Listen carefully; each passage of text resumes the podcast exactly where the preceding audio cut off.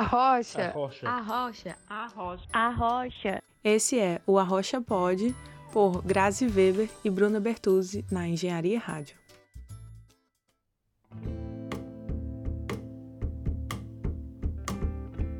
Olá, queridos ouvintes, bem-vindos ao Arrocha, podcast que vai te dar aquele pontapé que te falta para tirar suas ideias do papel.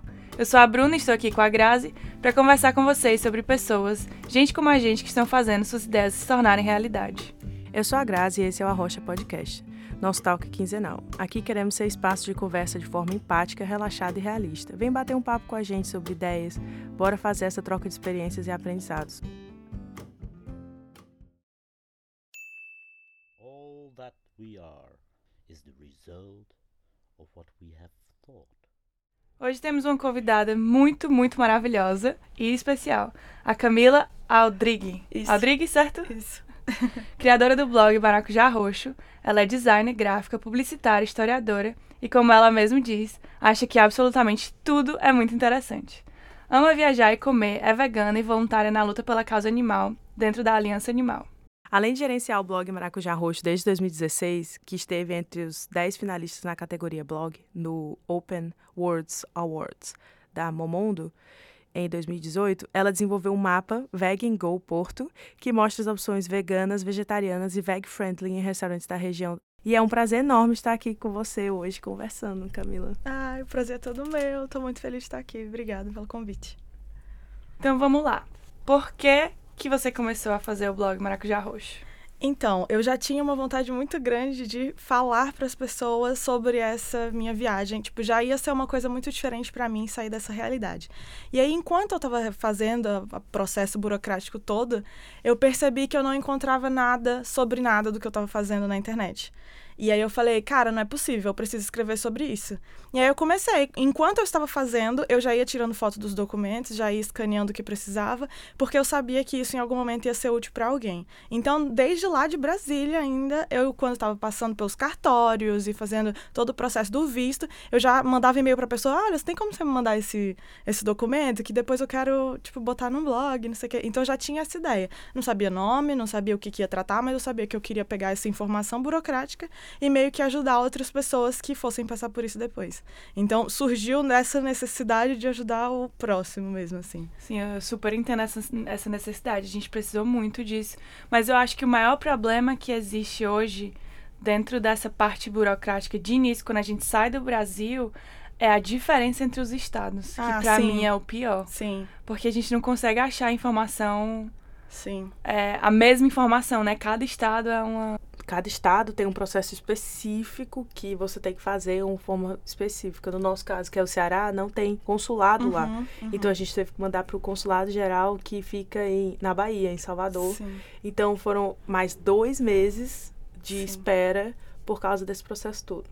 Mas voltando então pro, pro blog e pra criação, o que te fez continuar? Ai, eu acho que assim, no começo sempre é muito difícil, porque você tá escrevendo e aí você fica tipo, poxa, mas essa informação é tão importante e ninguém tá nem vendo, sabe? E aí eu ficava escrevendo e tal, e aí eu comecei com a Cibele, que hoje tá na- em Amsterdã, e ela também ficava colocando algumas informações sobre o doutoramento, né, o doutorado dela, é, no blog, enfim, a gente ficava dialogando e uma dava muito apoio pra outra, até que começaram a ter os primeiros comentários, e eu fui vendo que realmente eram pessoas reais, tipo, não era ninguém da minha família, ninguém que eu conhecesse. E eu falava sempre com a Sibeli, é alguém que você conhece? Ela, não. Aí eu, ai meu Deus, tá começando a acontecer alguma coisa.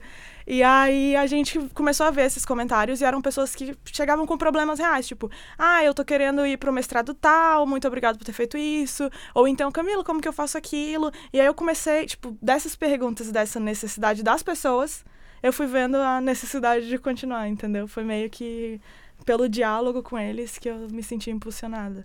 E quanto tempo demorou assim para você começar a observar essa, essa troca de público? Ah, deve ter demorado uns cinco meses, sei lá, no, no máximo, assim. Porque, tipo, a gente começava a escrever e tinha respostas, mas eram respostas muito, tipo.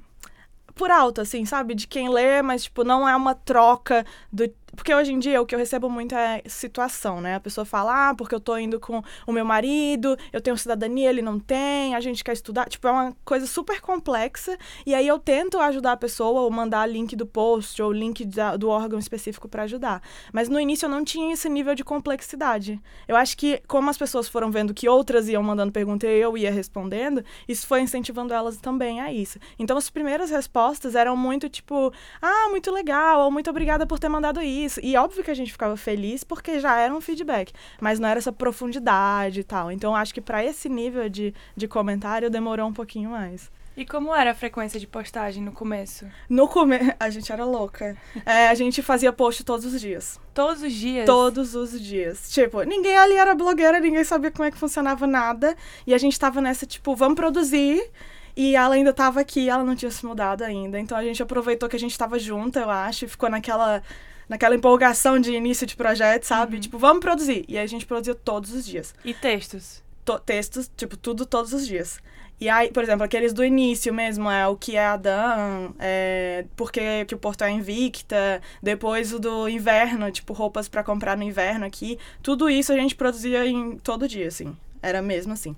E aí, depois, conforme foi passando, tipo, a gente começou a falar, olha, isso não tá dando certo, né? Tá sendo muito, tipo, tá ruim na nossa rotina. Vamos produzir, tipo, dia sim, dia não. E aí a gente foi diminuindo essa quantidade de posts até que a gente percebeu que, tipo, o nosso conteúdo é suficientemente bom para ele se manter durante bastante tempo, tipo, sem que a gente precise ficar criando novos posts só pra encher linguiça, entendeu? Entendi. Então, acabou que foi ficando mais tranquilo e a gente confia mais no conteúdo do que na quantidade. Uhum. E como é que vocês fazem com esse negócio da atualização da informação? Porque eu vi que uma coisa que eu acho muito interessante é que no, em cada conteúdo tem exatamente a data que uhum. ele foi feito e que se ele foi atualizado, tem a data que ele foi atualizado. Sim. Então, como é que vocês fazem isso? É, normalmente eu me atento a isso com relação aos comentários das pessoas. Ou se eu mesma estou indo atrás de uma informação porque quero passar um post e eu vejo que ou o preço está diferente, ou aquilo já não é mais daquele jeito. Então, eu tento atualizar com base nessa demanda, assim.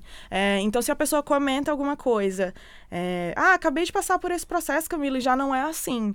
Aí eu, opa, Aí eu hum, escrevo para a pessoa e pergunto: então como é que está sendo? De onde você é?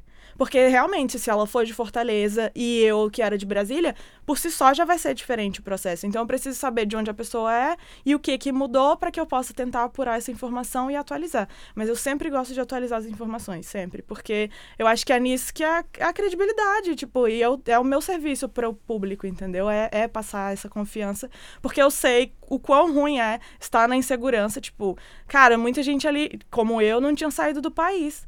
Então, tipo, você já tá indo para um lugar que provavelmente você não vai conhecer ninguém. Você tá indo passar por um processo que você, tipo, nunca passou em um lugar diferente, com uma cultura diferente. Tipo, é muita coisa para absorver. Então, o que eu puder minimizar nesse, nesse contraste, é...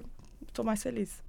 E no começo vocês tinham um foco é, mais aberto? Você falou que vocês falavam até de looks de inverno. Uhum. Como que funcionava isso? Então, na verdade, eu falo para as pessoas, tipo, até para os colaboradores que a gente tem lá, que o maracujá é um espaço que, tipo, a partir do momento em que você veste a camisa do projeto, ele é um espaço seu para falar, sabe? Então, por exemplo, eu comecei a falar textões agora há um tempo, porque eu sentia um aperto muito grande. Tipo, eu vivia coisas no cotidiano que não eram coisas burocráticas, não eram coisas, tipo, úteis no sentido de um restaurante, uma resenha de um restaurante, mas eram coisas que eu tava passando. E aí eu falei, cara, eu preciso falar. E aí eu falei, sei lá, um, um, um primeiro Natal que eu passei aqui com, na casa de uma amiga. É, eu falei outros desabafos de coisas do dia a dia que eu sentia que eu estava sofrendo, os meus crescimentos pessoais. E aí no primeiro texto que eu mandei, eu fiquei muito insegura, porque eu não sabia como as pessoas iam receber isso. Só que eu percebi que muita gente tinha os mesmos conflitos internos. E aí eu falei, tá, então, tipo, é uma coisa tranquila de se fazer, entendeu? Eu posso falar sobre isso. Então eu sempre deixo claro para as pessoas, por exemplo, a Cibele tá grávida e tal e agora ela tá com a bebê. Então, tipo, quando ela vai escrever sobre isso, ela tava muito insegura, porque é um tema que a gente não aborda. Mas eu falei, é a sua realidade, é a sua verdade. E, tipo, tem que ser um, um espaço para você extravasar isso também. Então, assim, é, e vá, vão ter pessoas que vão estar no mesmo, na mesma situação. Então, no caso dela, ela falou sobre gravidez ou gestação no exterior. E, tipo, é um tema muito importante. E ela fala um pouco, não só da parte burocrática, tipo, como resolver isso lá na Holanda, como também, tipo, como ela se sentiu ao longo do processo. Então, isso é muito importante. Por isso, as temáticas são abertas.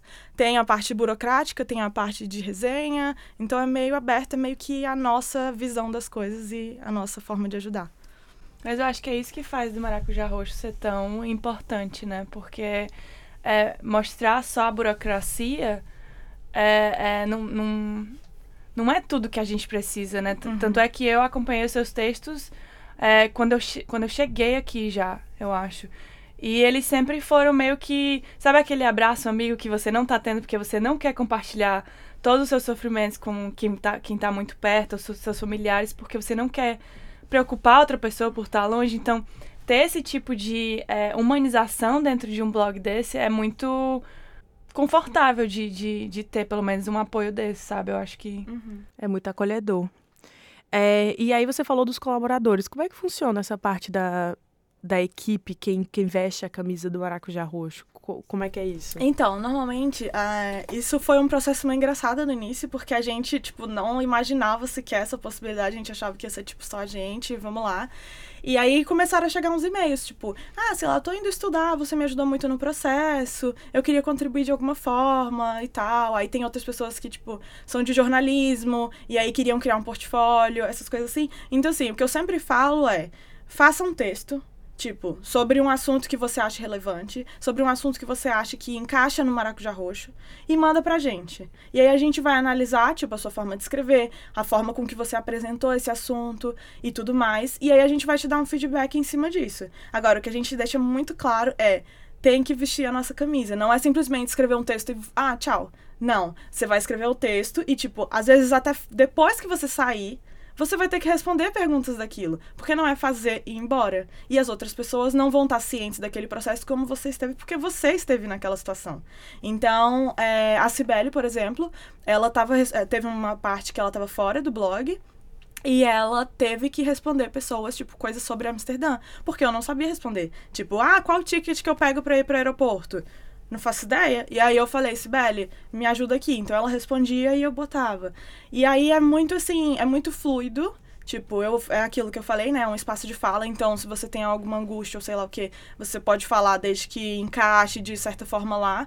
Depois eu sempre dou uma lida, até para ter esse feedback, porque, tipo, não é só escrever e, e enviar, sabe? Eu acho que tem que ter uma sintonia no grupo e a gente tem que conversar sobre aquilo para que a gente cresça também pessoalmente.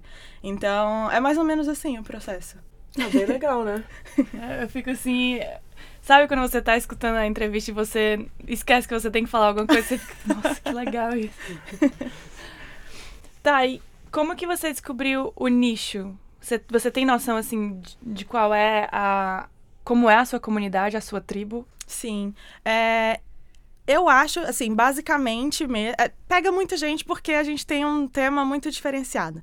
Mas principalmente são estudantes Tipo, que pessoas que estão vindo para cá estudar. E aí isso é muito engraçado, porque aqui em Portugal, se eu falar estudantes, a conotação são pessoas bem mais jovens do que no Brasil. E, tipo, lá no Brasil são pessoas mais velhas, que às vezes já estão casando com filho, tipo, e estão vindo fazer um mestrado. Então, tipo, o conceito é bem diferente. E aí, por isso também é muito vasto em termos de idade. Tipo, não é só gente de 18 ou 16 que está vindo fazer uma graduação ou um mestrado, é, mas tem gente bem mais velha tipo, tipo 30 e poucos que está fazendo mestrado, enfim. E situações também muito diferentes. Tem gente, sei lá, aposentado, que vem me perguntar se pode trazer o filho que já é maior de idade, como que funciona o processo de reagrupamento, sabe? Então, assim, é muito diverso justamente por abordar muitos temas mas eu acho que é predominantemente jovens, assim. E foi engraçado também perceber isso, porque teve um. Não é um ponto de mudança, mas, tipo, inicialmente eram mais pessoas que estavam no Brasil. E agora já está começando a mudar, porque essas pessoas estão chegando aqui.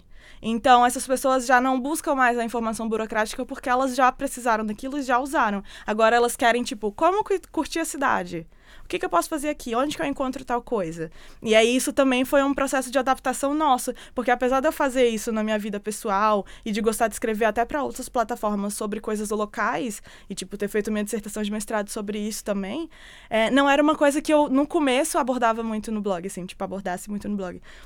Eu não falava tanto assim de, de restaurantes. Eu falava, mas era muito esporádico. Lugares para ir, lugares para estudar, coisas assim. Então eu também tive que fazer uma mudança assim no conteúdo por perceber que estava sendo diferente. Uhum. E o fato da, da, deles usarem muito o Instagram aqui também é uma coisa que muda o seu conteúdo, né? Porque o Instagram parece que as pessoas querem, tipo, eu quero uma dica agora disso aqui para fazer. E, tipo, eu preciso ir agora, me dá uma dica aí, eu preciso jantar, sei lá, qualquer coisa. Então, muda muito o conteúdo para isso também. Então.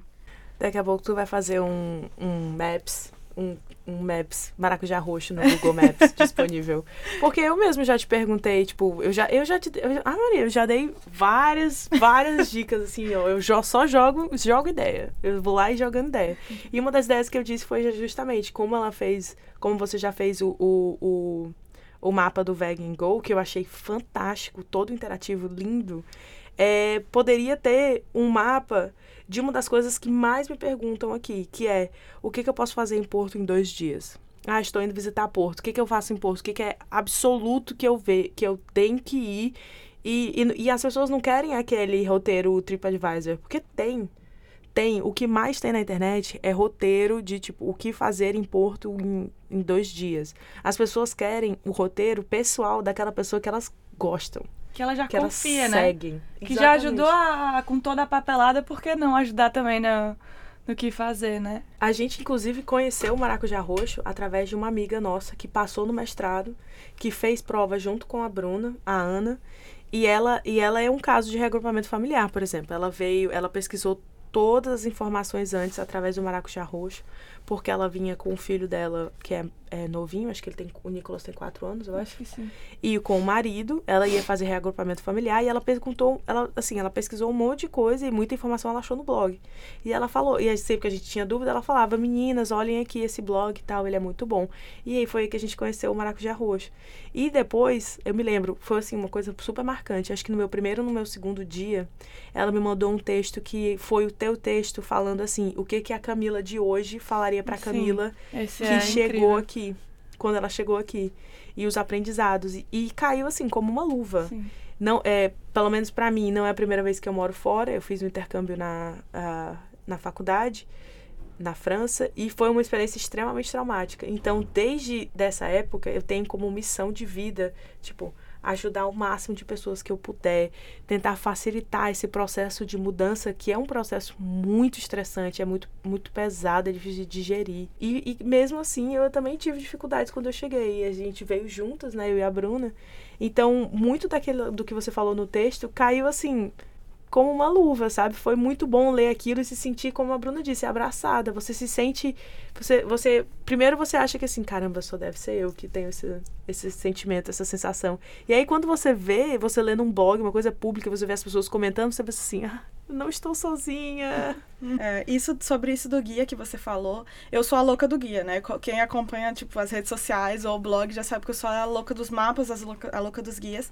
Eu lancei o, o guia de lojas de segunda mão e assim, era uma coisa que eu já queria há muito tempo, porque eu já consumo segunda mão assim desde sei lá quando, desde muito nova assim. E aí eu falei, eu cheguei aqui e quando eu cheguei era inverno, Tipo, eu venho de um lugar que é muito seco, muito quente. Tipo, eu não tinha roupa de inverno. Minha roupa de inverno é uma roupa que dá pra usar até no verão aqui, sabe? Então, eu fiquei, cara, eu preciso ir num, em loja de segunda mão. E aí, os meus primeiros casacos, eu comprava, tipo, no máximo 5 euros. E eles eram, tipo, meio rasgados dentro, sabe? E aí eu falei, cara, eu preciso falar isso para as pessoas. Tá chegando o inverno. Tipo, tem muita gente que vai estar na mesma situação que eu. Tipo, vem de um lugar que é quente. Porque tem muita gente que vem do sul e aí tem mais roupa de inverno do que mais roupa de verão. Agora, não é o meu caso. E aí eu falei, tem muita gente que também não vai ter essa, esse guarda-roupa de inverno, sabe? Uhum. Eu falei, vou fazer esse guia. E aí fiz o guia e, tipo, muita gente usou e, tipo, me, eu tive um feedback muito bom, fiquei muito feliz com isso. É, o Vegan Go também foi uma coisa durante a faculdade, porque era uma necessidade minha. Tipo, eu, eu olhava sempre os lugares, eu precisava ir em alguns lugares, tipo, comer, socializar com pessoas. E eu, normalmente, o meu tipo de ativismo não é o tipo que vai te tirar, tipo, do meio comum e te botar num restaurante vegano, entendeu? Eu quero que o vegano vá ao restaurante comum. Então, eu. Acabou que eu fiz o, o Vegan Go, tipo, durante essa disciplina, porque a gente tinha que fazer. Era sobre qualquer coisa. E aí eu fiz esse mapa e eu tive uma super, tipo, nota ruim e um feedback péssimo do meu professor. Só que eu tava tão certa daquilo, tipo, tão certa, que eu falei, cara, não importa o que ele tá falando, sabe? Eu sei que vai ter gente que vai gostar desse conteúdo.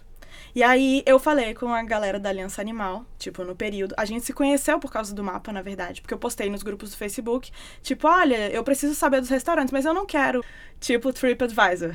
Eu quero uma coisa personalizada. Eu quero que as pessoas olhem e falem, as pessoas reais vão aqui. E não, tipo, os turistas vêm aqui, passam e vão embora, sabe? Que pagam uma fortuna pra comer, pra comer, sei lá, salada. Sim. Ou risoto. É, isso é o que eu, eu também, eu sou vegetariana e é o que eu mais tenho raiva, assim, ah, então vamos ali lá, tem salada. Gente, eu, eu, eu não, eu não sobrevivi, não vou sobreviver de mato. Sim. Não existe é. essa opção. Não é porque você não come produtos de origem animal que você Só come salada. só come salada. Não é assim que funciona, né? Inclusive, é uma das raivas que a gente tem, porque hoje a Bruna é vegetariana e o, o nosso amigo que mora com a gente é vegetariano também.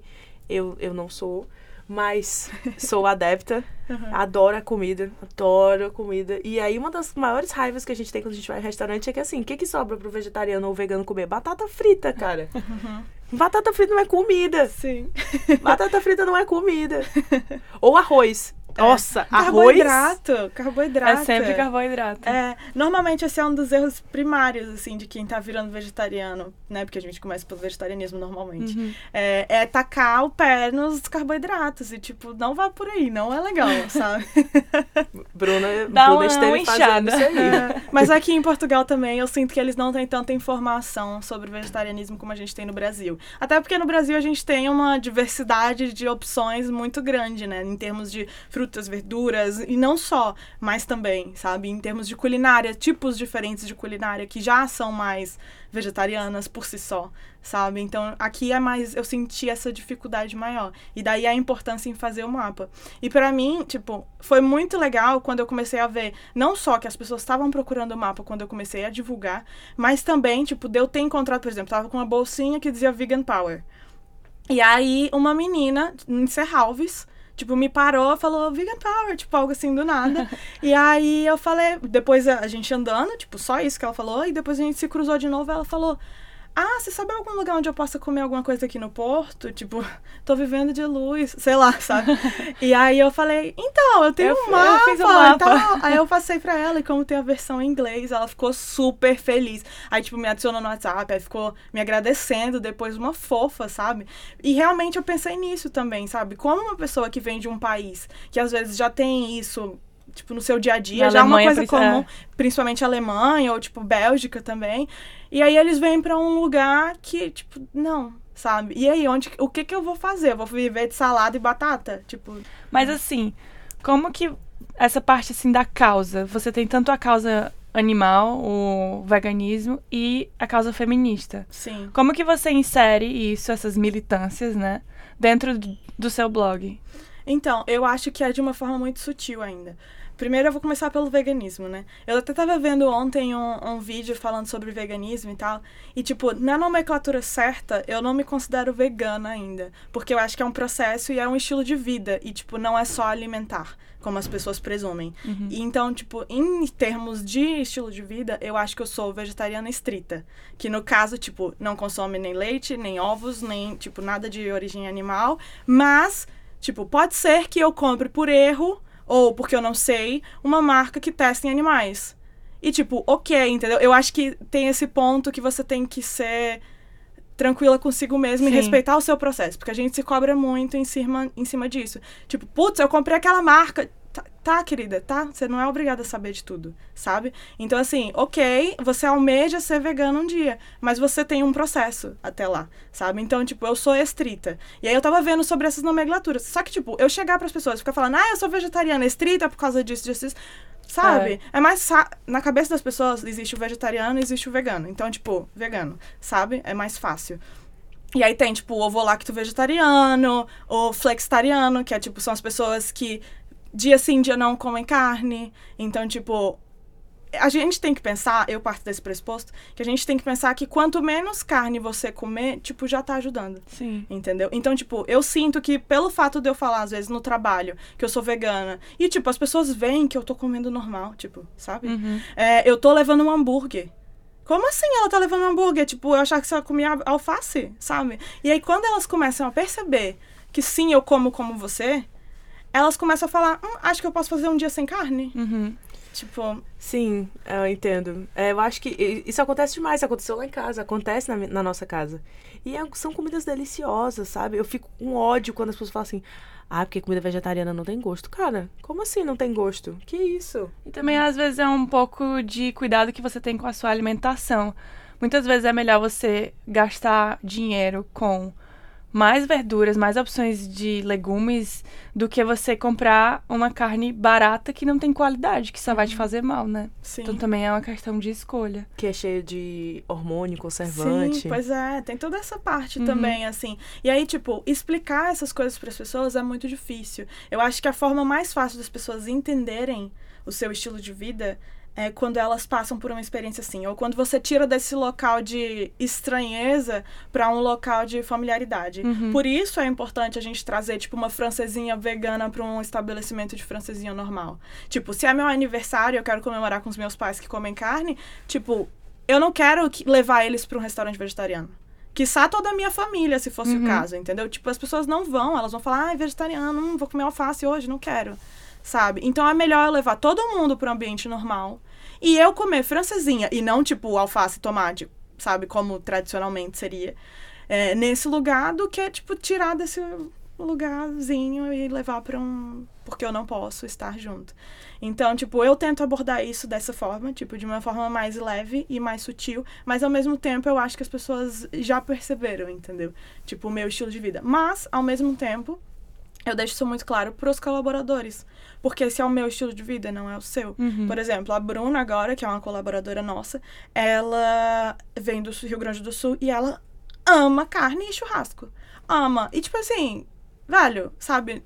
Somos, temos que respeitar as nossas diferenças, entendeu? Tipo, é o seu processo, é o meu processo. Tipo, tem gente que vai passar por esse processo, tem gente que não vai passar. E, tipo, tá tudo bem, sabe? A gente não adianta ficar levantando a bandeira e querer enfiar nos outros, porque não é assim que funciona. Tem que partir dos outros e entender isso. E eu tenho certeza que a partir do momento que as pessoas começam a ler sobre isso, tipo, elas diminuem, pelo menos, sabe? Então, no caso do, ve- do veganismo e do vegetarianismo, é mais ou menos assim. É, e eu acho que também eu comecei a perceber, não só em mim, enquanto estava passando pelo processo, mas eu vejo nas outras pessoas que, tipo, quando elas convivem comigo, ou eu começo a cozinhar e tal pra elas, depois quando elas comem carne, elas se sentem pesadas. Tipo, elas sentem no corpo, fisicamente, os efeitos de estar fazendo aquilo, sabe? Então, com relação ao veganismo e vegetarianismo, é isso. E com relação ao feminismo, tipo, eu acho que eu tô cada vez mais abrindo as portas, sabe? Tipo, eu já. É porque assim, no início a gente tem muito medo nessa mudança de uma figura privada, digamos assim, que você é privada, e aí você vira uma coisa mais pública. E aí, tipo, eu tô percebendo que mesmo não sendo tão grande assim, tipo, já começa a ter uma pressãozinha sobre os meus posicionamentos. E eu acho isso muito tenso, porque eu não, eu não me confrontava sobre isso antes. Tipo, eu simplesmente adotava mi- minhas posturas e pronto. E agora, a partir do momento que eu sou uma coisa mais pública, tipo, eu fico nesse dilema do, ai, como que eu falo? Será que alguém vai entender de outro jeito e tal? E aí, por exemplo, é, não com relação ao feminismo, mas com relação a alguns aspectos da cultura portuguesa. É, eu postei uma foto do Pretinho da Sorte lá no, no, no Instagram. E eu passei muito tempo sem querer postar aquela foto. Eu fiquei com aquela foto no meu rolo de fotografia, tipo, uns dois, três meses. Sabe? Porque eu não sabia o que fazer com ela, não sabia como abordar aquele tema. Porque o pretinho da sorte era, tipo, é um, um amuletinho de sorte que, tipo, representava o primeiro salário do escravo, uma coisa assim, tipo, por isso esse nome. E aí, tipo, é uma coisa super esquisita, sabe? Não só a forma com que é retratado, como a objetificação do negro e tal. E eu fiquei, cara, eu quero tocar nesse ponto. Porque é um ponto cultural que é muito esquisito. Tipo, que pra gente seria um ponto muito. Não ia, não ia bater, não ia ser engolido, entendeu? E, tipo, eu quero falar sobre isso e ninguém fala sobre isso, sabe? E ao invés de eu ser valorizada por estar problematizando um aspecto como aquele, que eu tentei. Foi a primeira vez que eu tentei problematizar um, um tema assim, tipo uma questão racial e tal. É, veio uma menina falar comigo, é, uma menina negra e tal, falando que eu meio que tava promovendo tipo isso, o comércio de, um, de uma imagem que objetificava o negro, sendo que eu não tinha tido essa intenção. Uhum. E aí eu conversei com ela, falei para ela: "Olha, eu sou uma mulher branca, não é o meu local de fala falar sobre isso. Eu não posso aprofundar nesse tipo de questão porque não é o meu, meu local de fala, sabe? E aí eu falei com ela, ela tá fazendo mestrado aqui em questões de, de raça, enfim, eu não sei especificamente o que é a área de estudo dela, mas eu sei que concerne a isso. E ela tava falando, é, eu falei para ela, olha, eu queria muito sentar e conversar com você para que você que tem o local de fala possa falar e abordar melhor essa questão. E você que estuda, tipo, essa relação cultural Brasil-Portugal, falar um pouco melhor sobre isso no blog também. Mas não, não cabe a mim, sabe, falar sobre isso.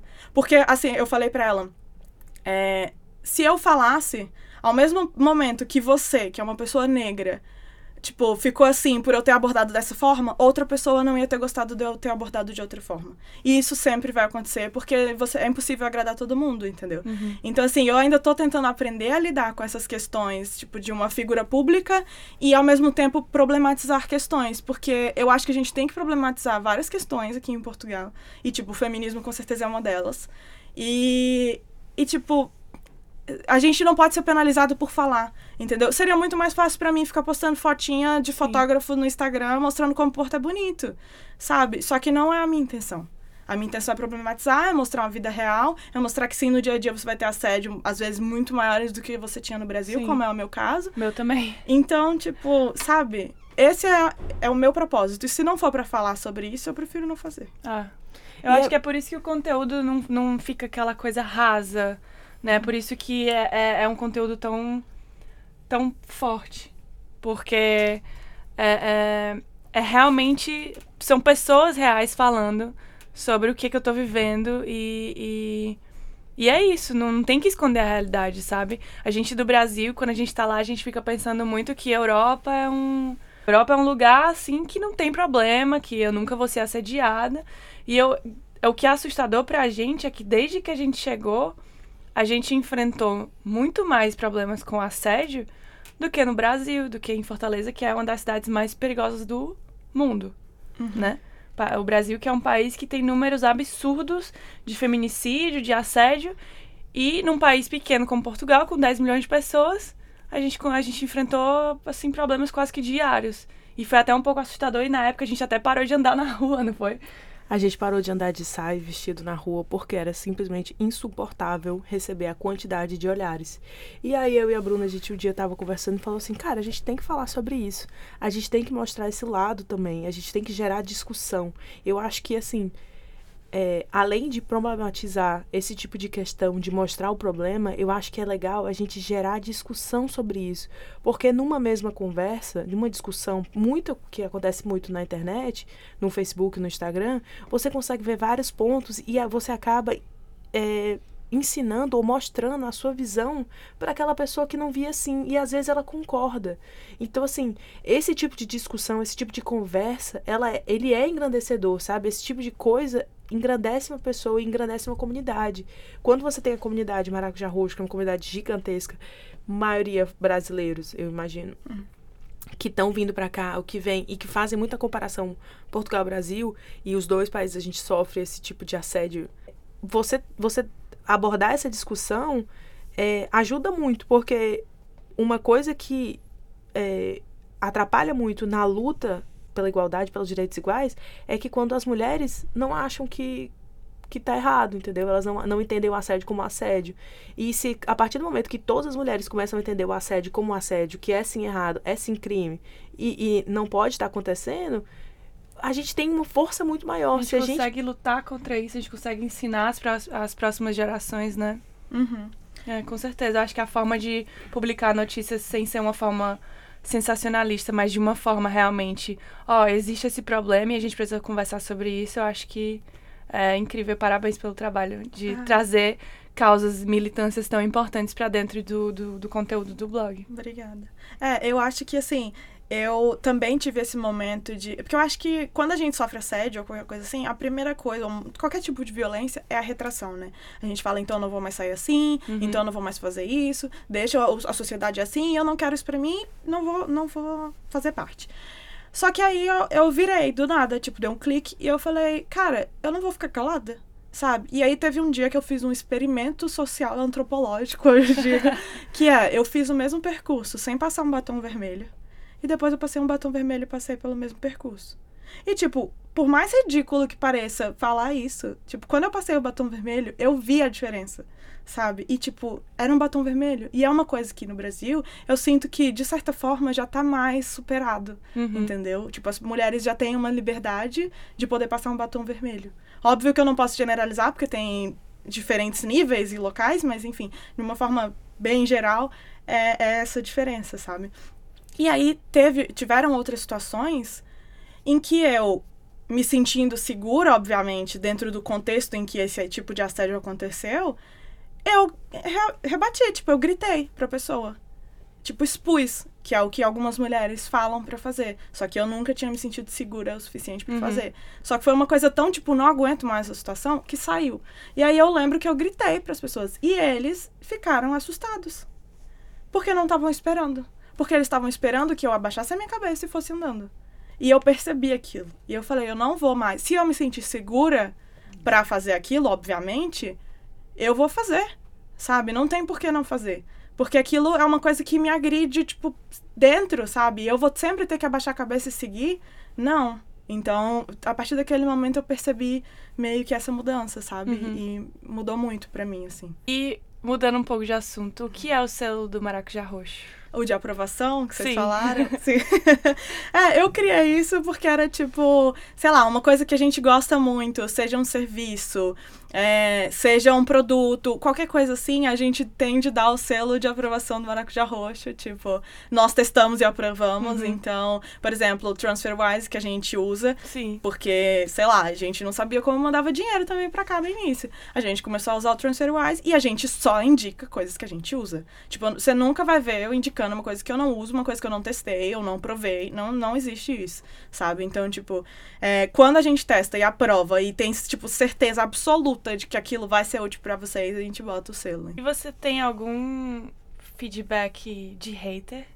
Sim. Cara, eu lembro que no início eu fui falar com outros blogueiros, porque a gente faz parte da rede brasileira de blogueiros de viagem, né, RBBV. E aí eu fui falar com outros blogueiros dessa rede. E aí um dos blogueiros, eu nunca vou esquecer isso, um dos blogueiros que é grande, me falou assim, é, você só é, você só vai ser famosa quando você tiver o seu primeiro hater. E eu fiquei tipo, hum, não sei se eu acredito muito nisso, sabe? Tipo, eu não acredito que tenha que se ter um, um, um feedback negativo pra que eu esteja fazendo sucesso ou qualquer coisa do gênero, Uhum. sabe? Então, assim, eu nunca tive nada de negativo. E assim, quando uma pessoa chegava muito exaltada, e, e- ou sei lá, pra falar alguma coisa, tipo, ah, nesse post tá, tem alguma coisa errada. Aí eu falava, olha, fulano não tá errada, segundo o CEF em tal decreto, não sei o quê. E aí eu mandava, aí a pessoa falava, ah, é verdade, obrigado. Então, tipo assim, era mais uma exaltação da pessoa Sim. do que, tipo, uma coisa pessoal, ou sei Sim, lá sim. o quê. E, por exemplo, no caso dessa menina, eu não acho que seja uma- um ataque pessoal, muito pelo contrário, sabe? Eu falei pra ela, inclusive, tipo, eu não vou tirar essa publicação do ar. Eu acho que isso, mesmo que seja colocado de uma forma com que você não concorde, ou sei lá o quê, isso gera uma discussão como gerou a nossa, sabe? Então, assim, e essa discussão tem que ser levantada. E eu acho que são sempre conversas muito construtivas, sabe? Eu acho que o público do Maracujá Roxo já tá meio que esperando esse tipo de informação e já tá aberto pra esse diálogo mais do que pra o ataque. Uhum. Então, o que eu sinto é. Não, não, não sei, tipo, de haters não, não conheço. E você tem alguma parceria com o CEF, com esses órgãos, ou eles sabem da existência do maracujá roxo? Então, é, eu não tenho parceria nenhuma com ninguém. O que eu faço é encher o saco mesmo. tipo, eu, por exemplo, quando fui na, na autoridade tributária lá, aduaneira, né, do aeroporto, eu fui, tipo, era um dia que eu acho que a Sibeli ia viajar para Amsterdã. A gente foi lá, falou com o senhor José e, tipo, senhor José, como é que faz isso aqui? Um negócio do tax free, não sei o quê. Aí ele foi, eu perguntei se tinha tabela, não sei o quê, tirei foto, pedi o e-mail dele e tal. Falei, olha, a gente tem esse blog, eu vou fazer, vou enviar para o seu e-mail, se o senhor puder, por favor, confira as informações que estão lá. Se tiver alguma coisa errada, me fala que eu quero mudar, que eu quero que esteja tudo direitinho.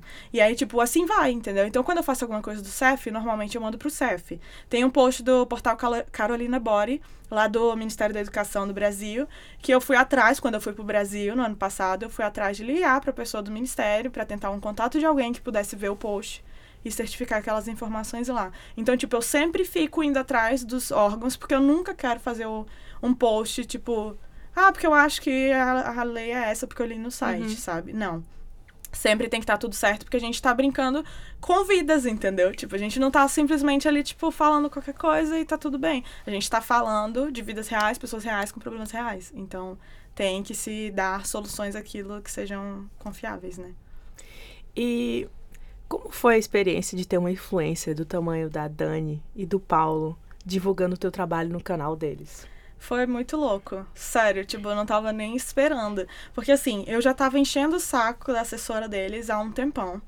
E aí eu mandava e-mail pra ela, oi Cintia, tudo bem? Eu vi que eles mandaram stories, não sei o quê. Que eu mandei. Eles fizeram vários stories, tipo, falando, ah, a gente tá indo pra Portugal, o que, que tem pra fazer no Porto? Aí eu ia lá, respondia no story. Só que eles não viram. E óbvio, né? Tipo, do tamanho que eles estão.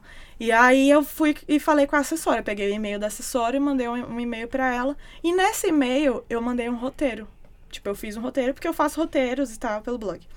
E aí eu fiz esse roteiro, mandei pra ela. E aí ela ficou super feliz e agradecida e não sei o que. Eu falei, olha, Cintia, a única coisa que eu quero, tipo, eu não quero contato com eles, tipo, tá tudo certo, tipo, eu entendo que eles são pessoas públicas, celebridades, mas a única coisa que eu quero é saber o hotel para deixar um presente para eles. Pronto. E aí foi e tal, aí a gente continuou, ela, eu continuei enchendo o saco dela, eles chegaram em Portugal, eles estavam, tipo, sei lá, no Douro, e eu ainda não sabia onde é que eles iam ficar. E eu ficava assim, oi, tipo, eles chegam amanhã, querida, qual é, onde é que eles vão ficar? Aí, sei lá, um, um pouquinho antes do dia, tipo, horas antes da, sei lá, é, ele, ela me mandou, tipo, ah, eles vão estar lá na Vanguard. Aí eu falei, tá. Aí eu peguei, juntei, tipo, coisas minhas mesmo, tipo, colagem, coisas assim, locais, tipo aquele Dr. Bayard, sei lá, aquela balinha e tal, que eu vi que eles estavam doentes, coisas assim, bem locais. Imprimi o meu roteiro e levei para eles numa caixa. Aí levei, deixei lá no hotel, fiz umas fotos, porque o hotel é maravilhoso. E aí, pronto, fui embora. Aí depois o Paulo entra em contato comigo. E eu, tipo, tive um infarto nessa hora. aí eu falei. Ele entrou, entrou em contato comigo pelo WhatsApp. E aí, tipo, tinha a fotinha, assim, dele num bonequinho de feltro. E, tipo, era o Paulo, dava pra saber. Aí eu falei, não diga tipo, não me diga que é que eu tô pensando que é. Aí ele falou assim: sim, senhora, é o cara da net, a gente vai precisar arrumar seu, seu aparelho de internet. Aí eu... Maravilhoso. Aí ele falou: olha, a gente vai precisar dos, tipo, de uma ajuda para fazer o um roteiro com a gente, a gente vai passar tantos dias, tem como você vir aqui no hotel pra gente conversar? Aí eu, claro, tipo, saio correndo e não sei o que, me arrumei, entrei no Uber e fui. Tipo, nem sabia de nada. Aí eu organizei com eles um roteiro, tipo, pra quatro dias, sei lá, que eles iam passar acho que cinco dias aqui no Porto. Aí eu organizei um roteiro para quatro dias. Aí a gente foi pro primeiro dia. Tipo, a Dani tava super doente, ele também e tal. A gente foi pro primeiro dia e aí, tipo, o Paulo já no meio do primeiro dia começou a sentir umas dores. E aí eu fiquei tipo, hum. E ele falou que ele tava comendo muita francesinha. Tipo, ah, quase todo dia ele tava nossa. comendo francesinha. E aí, cara, a gente só teve o primeiro dia, entendeu? Porque depois, que nem tá lá no fim do vídeo, ele foi pro hospital, tipo, Hospital Santo Antônio, não sei o quê. E, velho, sabe? Aí não teve nada. Aí eu falei pra Dani, tipo, depois, porque eu só consegui me encontrar com ela, porque ele tava de cama, né? Eu falei, Dani, é porque Porto é, não é uma cidade, é realmente um sentimento. E, tipo, vocês não tinham que estar tá trabalhando, sabe? Nesse momento. Vocês tinham que estar tá curtindo a cidade mesmo. E não, tipo, trabalhando, mostrando e não sei o quê.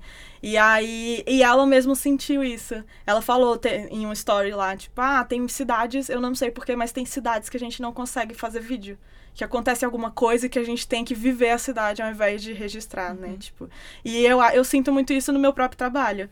Que eu, às vezes, estou muito vivendo, eu posso até registrar qualquer coisa assim, mas depois, se eu for postar, eu perco time, não sei o quê. E eu não quero estar tá presa a isso, eu não quero que vire uma coisa mecânica, sabe? Uhum. Então, quando a gente estava gravando, é, eu aprendi muitas coisas com eles, assim. Tipo, primeiro que foi uma honra para mim ter visto a minha visão da cidade nos olhos do Paulo sabe? Porque a gente ficava andando e eu falava, ai, Paulo, filma aquilo ali, tipo, olha esse enquadramento e não sei o quê.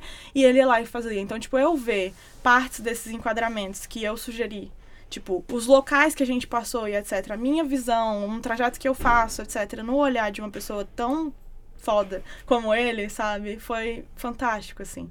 Então, eles registraram na, no vídeo também a minha dissertação. Tipo, passa em um segundo. Tipo, ninguém reparou, mas significou um mundo pra mim.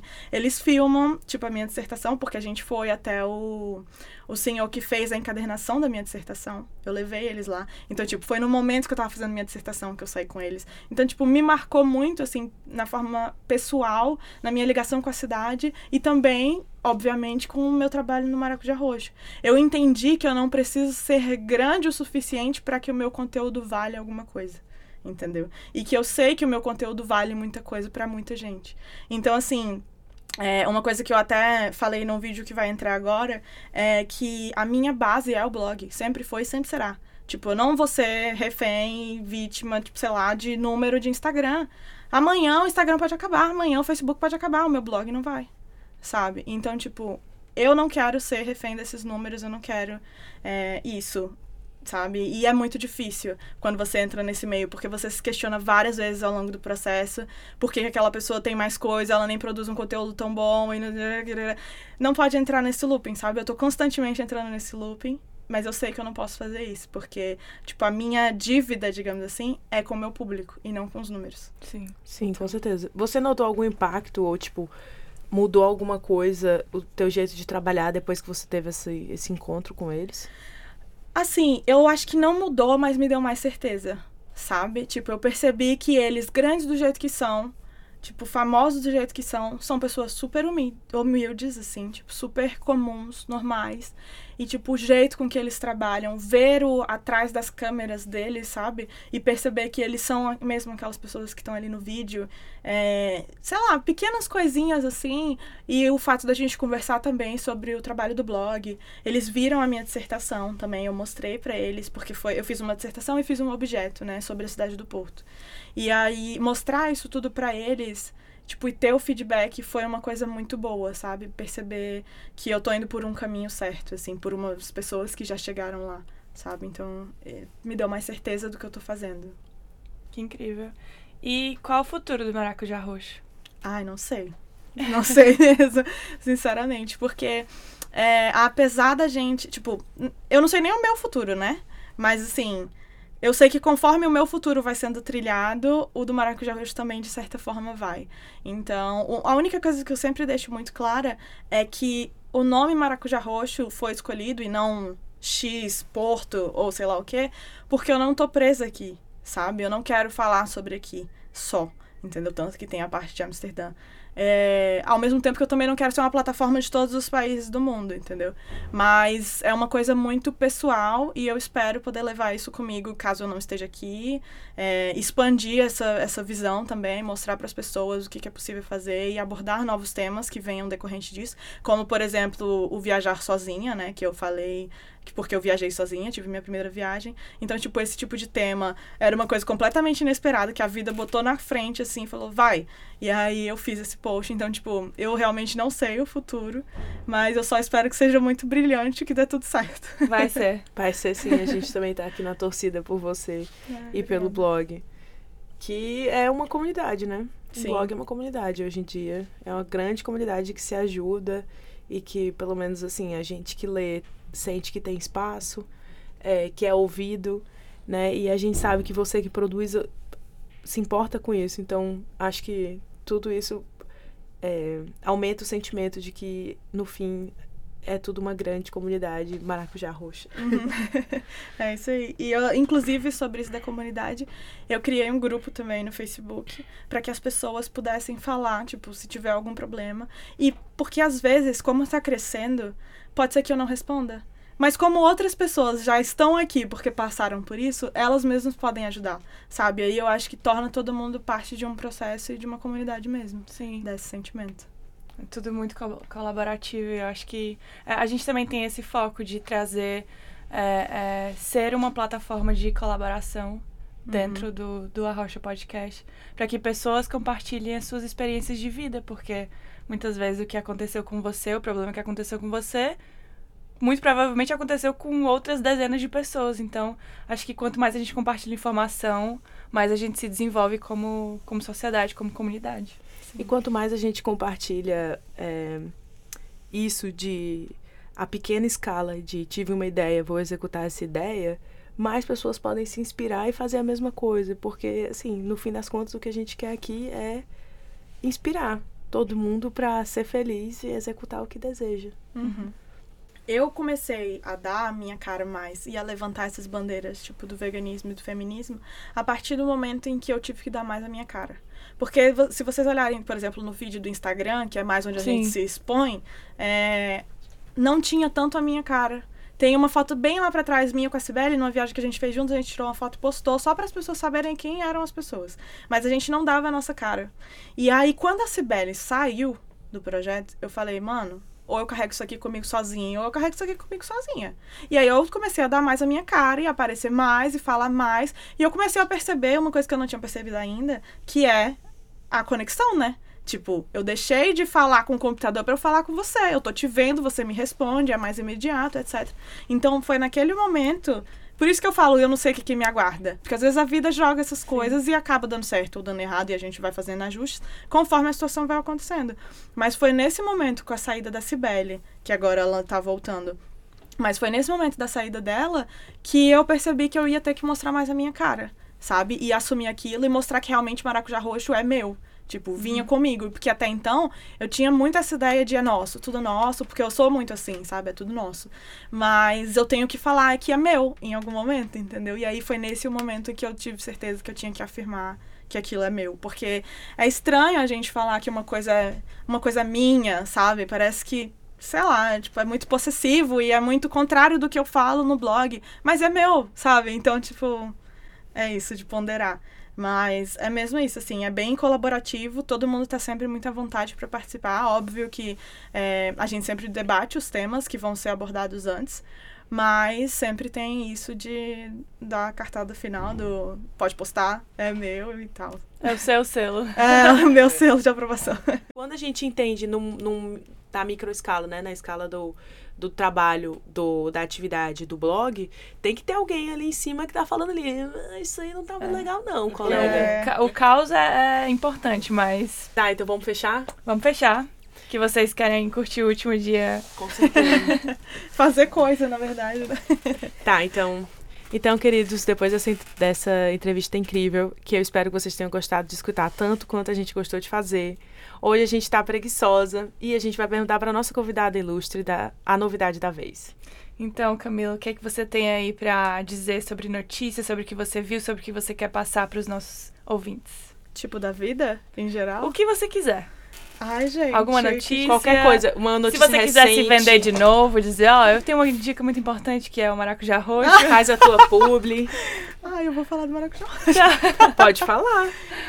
Então, meu povo, eu não sei quem é que tá ouvindo por aí, mas eu acho que se você tiver algum conflito interno ou algum problema para resolver, eu acho que você vai ser muito bem-vindo lá no Maracujá Roxo.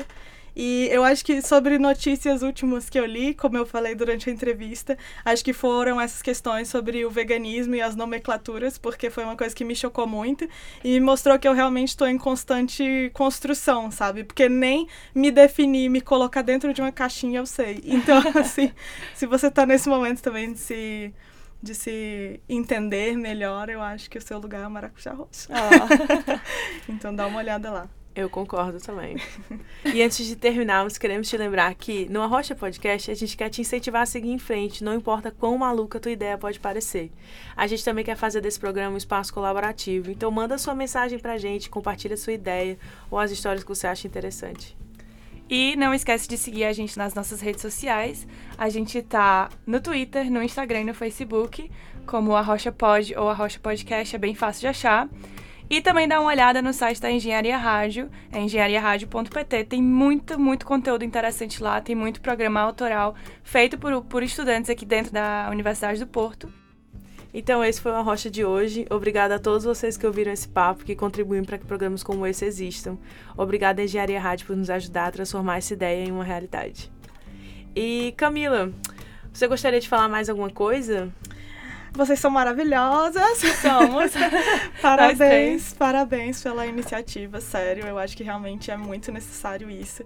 E eu tô vendo que o cenário, tipo, da inovação e do empreendedorismo social tá crescendo muito aqui em Portugal. Então é muito importante ter esse tipo de programa e iniciativa para que isso seja mais nutrido e que gere bons frutos depois.